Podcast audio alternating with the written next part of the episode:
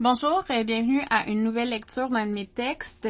Avant de commencer, je veux prendre le temps de mettre en contexte le texte, mais aussi de mettre en contexte ma position dans le texte et aussi ma nouvelle position dans la vie.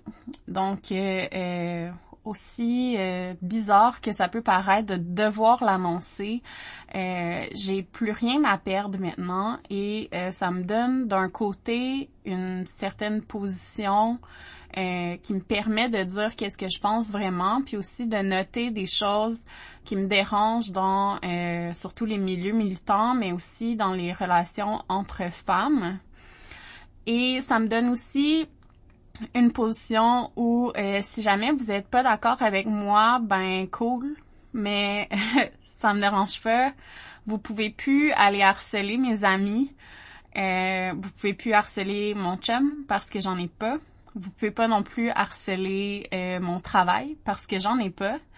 Euh, donc, ça me donne une position vraiment où je peux prendre la parole sur certains enjeux qui me tiennent à cœur. Puis, euh, il y a beaucoup de ces enjeux-là qui sont très importants pour moi parce que mon cancel va teinter absolument toute mon écriture à partir du moment où c'est arrivé. C'était tellement intense, c'était tellement violent comme épisode que je, je, ne suis pas la même personne et dans ma reconstruction, c'est important d'arrêter d'avoir peur. Puis, je dois dire que l'écriture, ça passe toujours par soi, ça passe toujours par notre vécu, par notre vision des choses. Et pour moi, c'est hyper important euh, de donner la perspective d'une personne qui a vécu certaines choses que certaines autres personnes peuvent vivre et euh, de l'expliquer. Donc, euh, c'est ça, c'est une très très longue mise en contexte, mais je trouve ça important important de la faire parce que ce texte-là sort pas de, de nulle part. Le texte se nomme Femme à détruire. Il a été publié le 18 février 2022 et euh, c'est sur l'infolette Bout de moi, une euh, infolettre et un projet qui est autopiloté et euh, toute faite par Josiane Stratis. Je dois commencer avec quelque chose de drôle parce que je pense que vous êtes dû pour ça, je vous le dois bien. Je suis du genre bon élève dans la vie, pas dans le sens littéral du terme. Il y a des cours où j'ai plus de difficultés avec tout, mais disons que mon approche est bon élève. Avant de faire quelque chose, je vais lire là-dessus, je vais l'étudier. Quand je finis un film, je suis sur Wikipédia pour une bonne heure. C'est pas spécial, je sais d'où ça vient, c'est aussi fatigant pour moi que pour les autres. Il y a un côté de ma personne qui se torche pas mal du statut de popularité des gens. Ça devient de mon ancienne vie d'influenceur, de l'immense hypocrisie de ce genre de milieu et d'un désintérêt complet pour ce genre d'affaires. J'ai pas assez de temps dans ma vie pour savoir qui est quoi, puis tout le reste. Les TDAH ont souvent une vision out of sight, out of mind. Chez moi, c'est exactement ça. Alors, j'ai commencé à dater cet été et disons qu'une de mes peurs, après avoir passé 11 ans avec la même personne, c'était comme de plus être up-to-date dans certaines pratiques. Je pense que c'est ce que je trouve le plus difficile à écrire dans ma vie, parler de ma sexualité, parce qu'on me l'a donc bien dit avant que je n'étais pas sexuelle, sexuée, sexy, belle, name. Bref, je voulais savoir, et promis que ça a rapport avec le reste du texte, c'était quoi les affaires hot à faire pendant une pipe? No biggie, je voulais juste une mise à niveau, mettons. On m'a parlé du podcast Call Her Daddy et de l'iconique épisode sur les pipes. Avant cette recherche, le nom d'Alex Cooper, l'animatrice, ne me disait absolument rien. Je veux dire, elle a 27 ans, j'en ai 35, je suis une mère séparée sur le chômage et à l'école, puis je bois pas d'alcool. Et à part avoir un podcast que j'ai trouvé divertissant pour ça, j'ai oublié son existence. J'avais écouté quelques épisodes en me disant que je ne suis pas la clientèle cible puis que c'était bien correct, puis je suis passée à autre chose. La semaine dernière, je suis sur TikTok comme à chaque jour de ma vie quand j'ai besoin d'un petit high de dopamine et une personne que j'aime bien, Kira Broth, nomme Alex Cooper et dit qu'elle a un bon flair pour trouver la personne à mettre dans son podcast. Puis que ça devient un peu impossible d'ignorer son podcast. Elle demande si c'est nécessaire de détester Alex Cooper, qui a commencé son podcast et sa vie publique à 24 ans, qui a nécessairement fait des erreurs, Mais comme elle a grandi durant son show et que c'est vraiment bon pour elle, parce que maintenant c'est vraiment bon, puis elle comprend aussi plus de choses. J'embarque dans les commentaires et je dis qu'on demande plus de rigueur aux femmes qu'aux hommes, qu'elle n'est pas obligée de dire ce qu'on aimerait qu'elle dise à cause de son genre. Une personne me dit qu'elle ne s'est jamais excusée pour le harm qu'elle a fait. J'ai dit que je suis contre la cancel culture, puis que le monde change et évolue surtout si on les accompagne.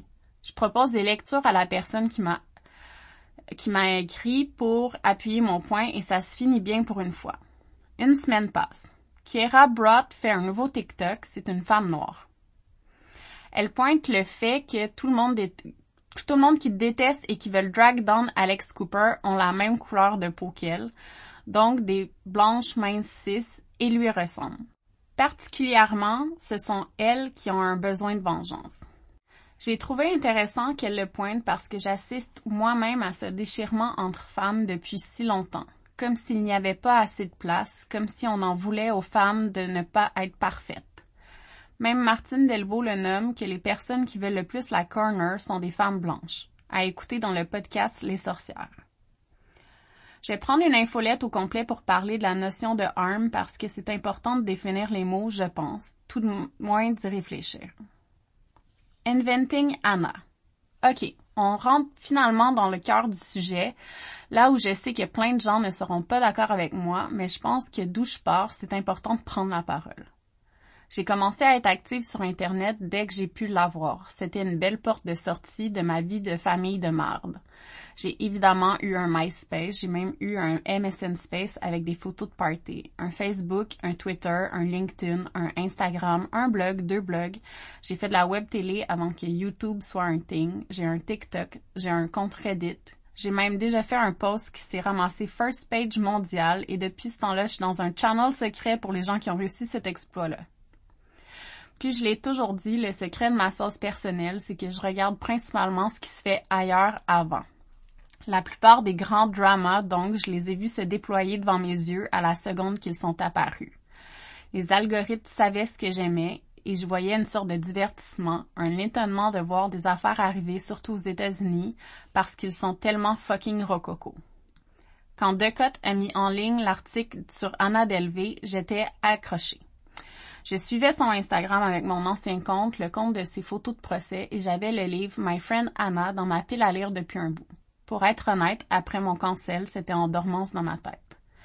Et la série Netflix est sortie et mon doux, je l'ai écouté la fin de semaine dernière. J'ai fait que ça. Puis j'ai écouté en vitesse 1.4 My Friend Anna, le livre, tout de suite après, et comme toute bonne personne avec un diagnostic de Twice, j'ai spirale jusqu'à me rendre très trop loin dans toutes les informations que je pouvais trouver, principalement parce que je crains tellement de dire de la merde, mais que je refuse de marcher sur des œufs, et parce que je sais que ça va, et je sais ce que ça va donner quand je vais finalement dire ce que je pense. Je trouve que Rachel de la Rush William a fait un livre où elle accepte zéro le rôle qu'elle a joué dans son amitié avec Anna Delvey. Il faut lire ce review sur Goodread. Qu'elle essaie de jouer à la personne parfaite qui s'est fait drag à se faire payer des soupers, du linge, des spas, quand elle aurait pu dire non à tout ça. Tu ayant été influenceur, je sais que tu peux dire non quand on te donne des choses. En plus, de se faire rembourser ses frais de carte de crédit, de l'argent sur ses droits de vie et un livre qui a été New York Times bestseller. Je reconnais qu'elle a dû vivre un stress immense, puis c'est vraiment triste pour elle. Pour m'être fait avoir en affaires, c'est vraiment poche, perdre de l'argent, c'est horrible. Mais profiter des gens généreux qui donnent en pensant que c'est ça la vie, que c'est de même que l'amitié fonctionne, je trouve ça très bas. En plus de faire la guerre à ce qui reste comme ami à cette personne qui la soutiennent. Le problème, c'est participer à une culture qui ne permet pas de faire des erreurs aussi coûteuses qu'elles peuvent être. En ce moment, la guerre qu'elle mène sur Internet au clan Anna, c'est vraiment une guerre d'ego poche. Elle a eu le droit de dire sa version des faits dans un livre où elle dépeint la plupart des acteurs qui se trouvent dans la série comme une gang de stupides qui se font arnaquer encore, sans voir que peut-être il y a des gens qui ont de la compassion pour Anna puis ça me tue surtout sachant que les gens qui ont créé la pire crise d'économie avant celle du début de la COVID ont fait neuf mois de prison et aucun de leurs amis, à ma connaissance, a fait de livres pour dire comment c'était de les connaître. Un autre détour, sorry. Cet été ou cet automne, je sais plus, je parlais avec des amis que je ne nomme pas ici parce que je protège mon monde maintenant, qu'elles ont tous vécu du harcèlement, si je dis les vraies choses. On parlait d'une autre, d'une autre de mes histoires préférées parce que je sais plus, les astres étaient alignés. Bref, on parlait du cas de Caroline Calloway, dont les frasques sur Internet avaient déjà fait couler beaucoup d'encre avant que son amie Nathalie révèle qu'elle était sa ghostwriter et plus ou moins une amie qui lui donnait pas ce qu'elle cherchait. Caroline Calloway, de son propre aveu, est un peu d'homme. Elle est désorganisée. Elle n'a pas respecté ses engagements avec un book deal. Elle avait une dépendance au Adderall. Son père est mort. Life was a bitch. L'essai de Nathalie, la première fois que je l'ai lu, j'ai eu la même réaction que quand je l'ai relu en novembre dernier après cet épisode de Terrible Thanks for Asking, un podcast que j'aime. J'ai trouvé ça, je sais pas, des babillages. Dans l'épisode du podcast, une personne a partagé la conversation personnelle de Becoming Jolly, une, une Instagrammeuse, et elle s'est fait cancel par la bande parce qu'elle était pas fine. Vous me direz, tu as vécu de la violence physique, sexuelle et psychologique, Josiane, dans ton enfance, c'est sûr que tu trouves ça pas si pire. Puis si on me psychanalyse, mettons qu'on essaie ensemble de voir ce qui est mon problème, ça se résume plus sur l'effet, le un côté de la médaille que ça monte et ça me trigger. C'est plus le fait qu'une personne peut, t'utiliser et après que tu deviennes la méchante qui me gosse. Je sais comment Internet te le dit quand t'es méchante et les gens te demandent de mourir. Je vais citer Nathalie dans son texte. In her response, she told me she loved me. This essay will make her life so much harder. I'm the best writer she knows. She's off Adderall now. Troll will tell her to kill herself. She still wants to be friend. Donc, en fait, ce qui me dérange, c'est ça. C'est que ça te prend pas beaucoup d'expérience sur Internet pour qu'on te dise de te tuer. Ça devient le quotidien. J'en avais parlé avant mon cancel, mais je trouvais ça moins violent de recevoir des dick que de me faire dire de mourir. C'était rendu ça ma limite, puis je suis pas la seule.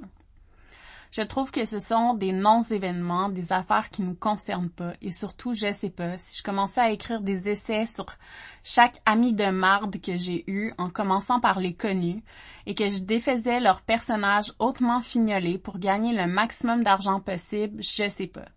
En fait, je sais, c'est ça qui me gosse. Je sais ce que ça fait de voir des petites chicanes devenir un témoignage et je, et je sais ce que ça fait de te faire dire de mourir par quelqu'un qui a lu quelque part que t'es pas fine. Je sais ce que ça fait de se sentir utilisé puis jeté et qu'on t'utilise encore. Une question d'agentivité. Je veux pas brûler mon sujet de l'amitié tout de suite, alors je vais pas aller aussi deep que je veux aller. Mais dans ce genre d'histoire, il y a beaucoup de choses qui me choquent et pas pour les raisons qu'on pense. Tu sais, je pars du fait que tout le monde, on est des humains, connus ou pas. Mais comme c'est peut-être parce que je m'en fondamentalement crisse de qui sont les personnes puis que je fangirl pas sur le monde, que je comprends que même une personne qui est suivie par un million de personnes a des struggles puis que sa vie n'est pas toujours facile pour elle, puis que c'est difficile de se faire des amis à la base. Alors une fois que t'es connu, soit t'es une bitch parce que tu n'es pas ami avec tout le monde, soit tu te fais avoir parce que les gens sont tes amis pour le cloud que tu leur apportes.